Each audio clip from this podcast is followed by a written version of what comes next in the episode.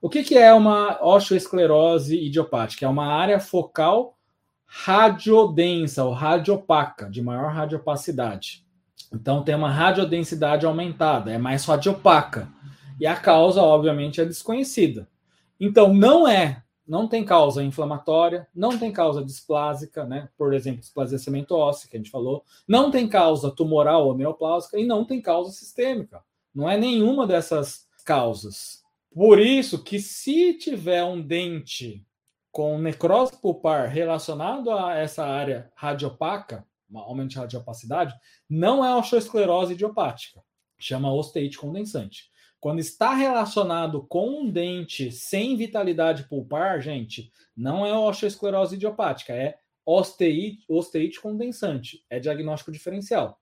Dente com necrose, osteite condensante. Se não tem nenhuma causa, aí que entra o diagnóstico de osteoesclerose idiopática. Então, também é chamada de ilha óssea densa, redemoinho ósseo, cicatriz óssea, enostose. Por que enostose? Se fosse para fora esse crescimento ósseo, a gente chama de exostose. Por exemplo, um torus mandibular é uma exostose.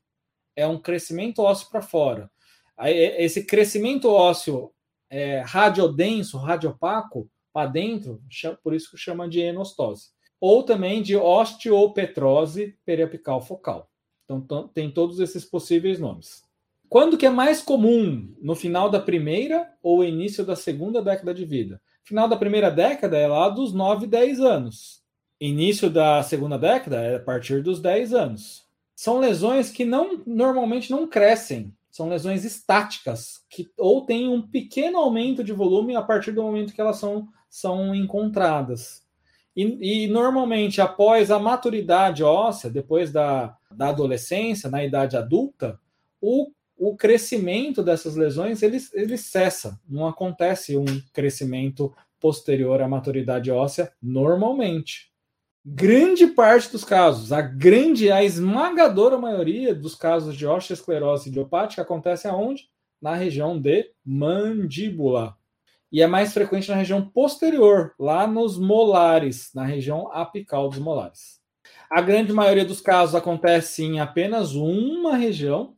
Existem lesões múltiplas, mas a grande maioria dos casos são lesões únicas.